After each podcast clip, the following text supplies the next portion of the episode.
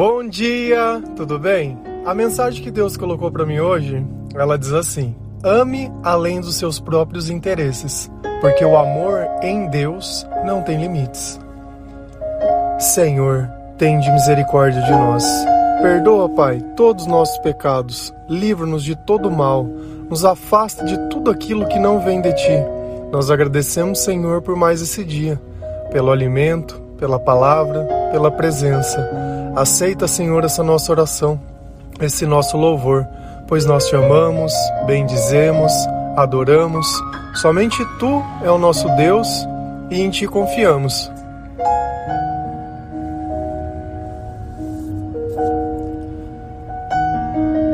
Quando nós definimos amor ou quando nós chamamos uma pessoa de amor, ela está estritamente baseado apenas nos nossos interesses. Você sabe por que eu tenho toda certeza e convicção nisso? Porque a partir do instante que essa pessoa cometer um erro ou um deslize que vai contra os interesses dessa pessoa, o amor ele vai acabar se tornando ódio. E se o amor humano não fosse dito de posse, não existiria os ciúmes. É o meu marido, é o meu filho, é o meu, é meu, meu, meu, eu. Enquanto Jesus nos ensinava, o Pai é nosso, a orar no plural, a fazer as coisas pelas outras pessoas também. O amor humano, sem sabedoria, é justamente isso: é a posse, é o interesse, é você simplesmente querer garantir as coisas para que elas fiquem sempre cômodas para você. E não importa o preço que tenha que ser pago por isso.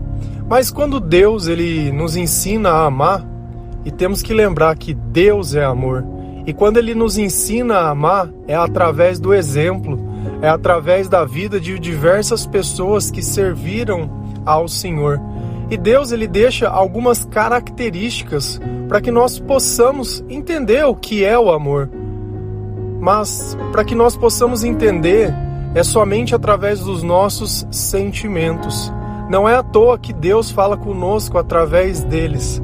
Se a gente vai lá em 1 Coríntios 13, versículo 4 e 5, a palavra do Senhor ela diz assim: O amor é paciente, o amor é bondoso, não inveja, não se vangloria, não se orgulha, não maltrata, não procura seus interesses, não se ira facilmente, não guarda rancor.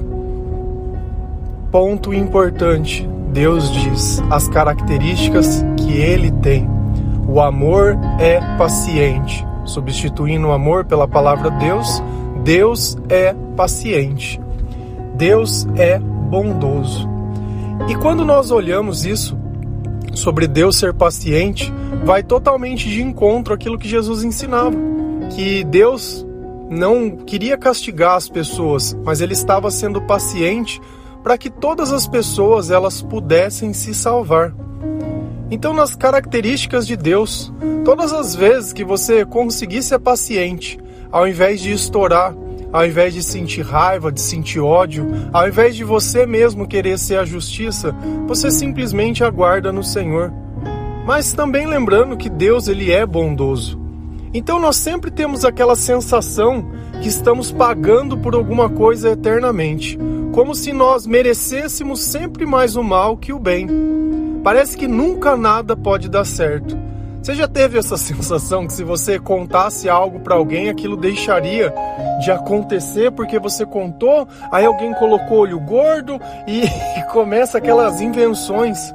Você acha que alguma coisa, alguma palavra, algum pensamento de qualquer ser humano poderia frustrar os planos de Deus? Talvez a certeza que já não estava dentro do teu coração, ou que você disse aquelas coisas para se gabar, para se vangloriar. Olha que quando o Espírito Santo está em nós, nós não precisamos contar as coisas aumentando. Você já viu isso? Alguém ou nós mesmos, quando vamos contar algo para alguém, ao invés de relatar simplesmente a verdade, dá aquela exageradinha para parecer mais interessante, vangloriar, tentar tornar melhor as coisas que de repente elas não são. E o amor, ele não tem inveja. Quando eu olho o sucesso de alguém, aquilo não me incomoda. Eu não comparo a minha vida, eu não tento determinar se ele merece ou não. Eu simplesmente aceito e continuo olhando e acreditando que Deus, ele é bom. E eu não preciso ter inveja de ninguém, porque eu sei que aquilo que é meu está guardado.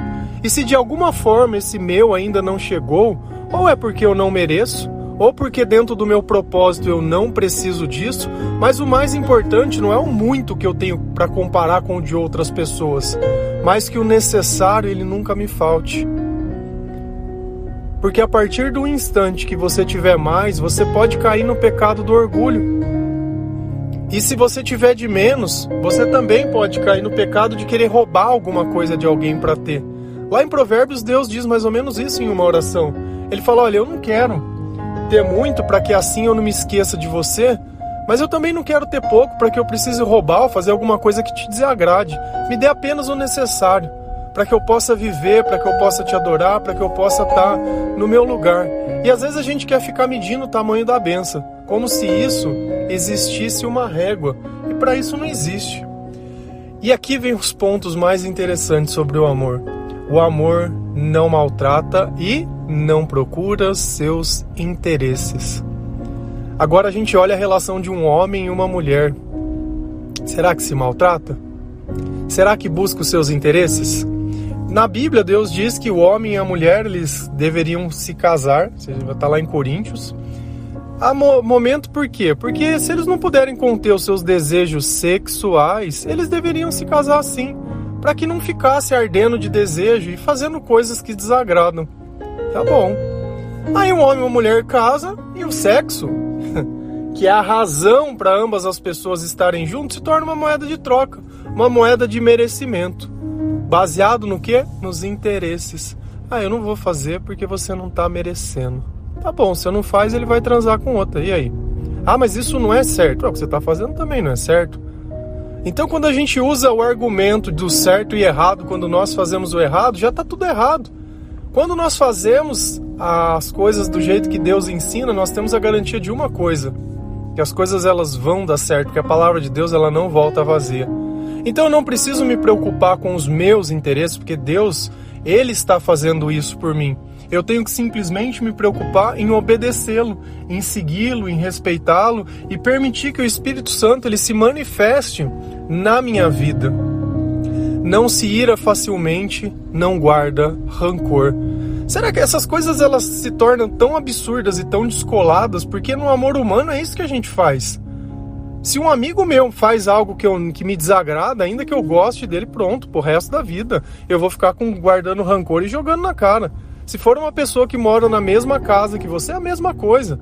Então a gente nota que quando Deus ele fala de amor e quando nós definimos o amor, são coisas totalmente opostas e coisas totalmente diferentes. E é exatamente assim que tem que ser. Porque se eu conseguisse reproduzir as coisas que dependem de Deus, eu não dependeria de Deus. Então tem uma distinção muito grande entre o que somente Deus pode produzir dentro do teu coração, dentro da tua vida e dentro do teu comportamento, e aquilo que humanamente nós conhecemos como amor e aceitamos. A chegar a tal ponto, muitas vezes, de agressões, a chegar a tal ponto de uma opressão psicológica, de uma dependência emocional, de uma compulsão. Cara, tem pessoas que se agridem por isso. Ah, porque você falou. Ah, porque. Meu, não tá bom, vai embora. É tão simples, é tão simples. Você não precisa fazer nada de mal para ninguém. O amor não maltrata. Só que a relação de amor que nós temos é com quem? A sua lealdade, ela está apontada para quem? Esse é o ponto. Quem é o amor da sua vida? É Jesus, nós já falamos disso, disso esses dias atrás. Então, a partir do momento que o meu alvo é Cristo, o resto pouco importa. Se eu perdi tempo não perdi, se é ou se não é, eu sei que eu tenho que estar com as pessoas que têm a mesma fé que eu que creem nas mesmas coisas que eu. Só que nem sempre a gente vive aprendendo isso do dia para noite. Às vezes a gente começa a viver do jeito que o mundo ensina e depois fica preso nisso. Enfim, não tem como a gente determinar. Mas a gente sabe de uma coisa, que em Deus as coisas são totalmente diferentes do que sem Ele. Se a gente vai lá em 1 Coríntios 10, versículo 23 e 24, a palavra ela diz assim: Alguns dizem assim: podemos fazer tudo o que queremos, Sim, mas nem tudo é bom. Podemos fazer tudo o que queremos, mas nem tudo é útil. Ninguém deve buscar os seus próprios interesses, e sim os interesses dos outros. Então, vamos começar a ver o começo. Eu, quando eu não era convertido, me incomodava muito, mas muito. Porque uma pessoa que ela acreditava em Deus, ela tinha um comportamento totalmente diferente do meu. E na minha ignorância, eu achava que ele não bebia porque Deus não permitia. Então ele tinha vontade de beber, só que ele não bebia porque Deus não permitia. Não é assim. Ele não bebe porque ele não sente vontade. Ele não faz o errado porque ele não sente vontade. Porque quando é o Espírito Santo que está dentro de nós, já não tem mais aquela luta. Se eu entrego os meus pecados ao Senhor e Ele me perdoa, as minhas transgressões elas são apagadas. Então aquela vontade, aquele desejo, tudo aquilo que me dominava, deixa-me de dominar. Por isso que Deus fala que nós vamos ser novas criaturas. E isso fica sempre muito claro e evidente porque tudo aquilo que atentava já não atenta mais. Então não é uma batalha. E essa passagem diz: podemos fazer tudo o que queremos? Eu posso, enquanto cristão, fazer tudo o que quero? Eu posso. Não existe nada na minha vida que permite. Só que tem um porém. Por que, que eu não faço? Porque eu sei que nem tudo é bom. Agora, para que, que eu vou usar da minha liberdade para fazer algo que pode me prejudicar? Qual é o sentido disso? Podemos fazer tudo o que queremos, mas nem tudo é útil. E aí? Será que eu não tenho a liberdade? Agora inverte. Eu poderia fumar? Poderia. Mas eu não fumo por quê? Porque eu não quero. Tá bom. E a pessoa que fuma, ela poderia parar de fumar? Não. Não, porque quantas vezes ela já não tentou e não conseguiu? Quantas vezes a pessoa que ela tem uma dependência de droga, ela tentou e não conseguiu? Quantas vezes uma pessoa que tem um comportamento compulsivo, ela tentou e não conseguiu? Você sabe por que, que não consegue? Não consegue? Porque essa liberdade que eu tenho, ela foi comprada a preço de sangue. Não é que eu sou melhor, não é que eu sou capaz, não é que eu sou mais nada. É porque Cristo vive em mim. É porque o Espírito Santo me capacita a ser assim, a ter essa escolha. Aonde está o Espírito Santo, lá, lá tem liberdade. Então é isso que às vezes falta na sua vida, para que o mal ele pare de te dominar e te escravizar. Você tem que entender justamente isso. Só que aqui embaixo ele continua dizendo mais uma coisa. Ninguém, ninguém, ninguém deve o quê? Buscar os seus próprios interesses, e sim os interesses dos outros. Os outros. Então Deus está dizendo, olha, ninguém busque os seus interesses, tá? Então esse, e olha como é que é interessante, porque parece que ele vem me ensinando a fazer as coisas. Olha, se você buscar os teus interesses, você vai ser escravo deles. Você sabe por quê? Porque você colocou um preço na sua vida. Quantas pessoas não se corrompem pelo dinheiro? Quantas vezes você não fica pensando em algo até encontrar a oportunidade de fazer aquilo? Então, todas as vezes que eu tenho um sonho, eu coloco um preço um preço na minha vida, um preço na minha fé, um preço nas minhas coisas. E eu limito o poder de Deus a agir naquilo, porque ou Deus ele faz o que eu quero, ou ele não faz nada. E aqui, quando a gente pensa nos outros, a gente começa a fazer umas confusões. Quem são os outros? Será que Deus está dizendo assim, ah, olha, ele tá, eu não devo buscar os meus interesses, mas eu vou ter que ficar ajudando outras pessoas. Então, se eu encontrar um pobre na rua, eu vou dar tudo que eu tenho para ele, e aí eu vou viver e eu vou esquecer de mim, eu não vou cuidar de mim. Então, tudo que eu tiver e tudo que eu fizer, eu sempre vou fazer pro outro. Será que vai funcionar? Quem é esse outro? Essa é a pergunta. Amar Deus sobre todas as coisas e o próximo como a ti mesmo. Deus ele sempre coloca alguma outra coisa além de nós na relação, para que o amor possa se manifestar. Como é que eu posso ser paciente se não tem ninguém perto? Como é que eu posso amar dentro de uma solidão? Como é que eu posso demonstrar bondade se não tem a quem eu ser bom? Então, a gente vai ter que achar quem é esse outro. E aí, se a gente vai lá em Filipenses 2, versículo 3 e 4, novamente o mesmo tipo de pensamento. Não façam nada por interesse pessoal ou por desejos tolos de receber elogios, mas sejam humildes e considerem os outros superiores a vocês mesmos. Que ninguém procure somente os seus próprios interesses, mas também os dos outros. De novo, os outros. Quem são os outros? Olha aqui que coisa bonita. Não façam nada por interesse pessoal ou por desejos tolos de receber elogios. Vou dar um exemplo disso que eu acho que vocês já viram. Você já viu pessoa boa que ela faz alguma coisa e posta na internet? Olha como eu sou bom, olha como eu doei uma cesta básica, olha como eu ajudo os pobres, olha como a minha empresa é isso, olha como eu sou aquilo e posta, e é mural, e é comentário. Não façam nada por interesse pessoal ou por desejos tolos de receber elogios. E às vezes a gente vive procurando isso, que as outras pessoas nos achem bons pelas coisas que nós fazemos de bom, não por Deus, mas por interesse pessoal. Então, esse interesse pessoal é justamente isso. É eu querer que alguém me reconheça. Quem precisa nos reconhecer já reconhece. Porque se Deus ele nos julgou digno para entregar esse evangelho a nós, se ele confiou a nós o seu Espírito Santo, se ele conversa conosco, é porque ele nos ama, é porque ele gosta de nós. Então eu não preciso ficar que outras pessoas me reconheçam. Eu não preciso cair nessa armadilha do eu e nem nada. Sejam humildes e considerem os outros superiores a vocês. E às vezes a gente cai na, na, no, no conto do iPhone, no conto da marca da roupa, do carro que eu ando, da casa que eu moro. Por eu morar num bairro melhor, eu sou melhor, e o outro que mora no mais simples, ele não é nada. E a gente cria essa luta de classe. Quando nós não estamos lutando pelo dinheiro, nós estamos lutando pela sexualidade. Ah, é homem, é mulher, é isso. Eu não consigo ver diferença entre um homem e uma mulher, entre um rico e um pobre, porque quando Deus ele está em nós, ele nos trata com igualdade. Essa divisão ela é humana e ela é diabólica e ela não vem de Deus. Se você cai no equívoco de querer julgar as pessoas, Deus ele fala que os pobres eles vão de herdar o reino de Deus e que é mais fácil um camelo passar por um buraco de agulha do que um rico entrar no reino de Deus. Certo, todas essas coisas, mas por que, que Cristo disse isso? Porque aqueles que têm muito caem na tentação de achar que aquilo é a salvação deles. E já quem não tem nada precisa de Deus para ser salvo.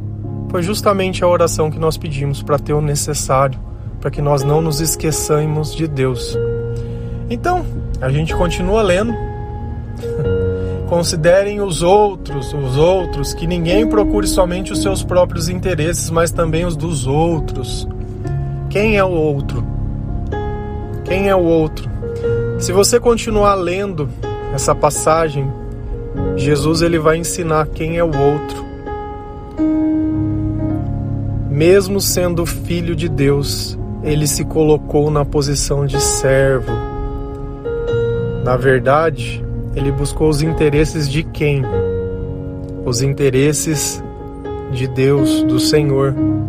Então, justamente esse é o outro que nós devemos servir, não aos nossos interesses, mas aos interesses de Deus. De novo, nós caímos no equívoco de querer achar que o outro seria uma pessoa que nós devemos servir. Então eu jogo a minha vida fora para que outra pessoa possa ter a vida dela? Será que faz sentido isso? Na verdade, o relacionamento que nós devemos ter é justamente com Deus.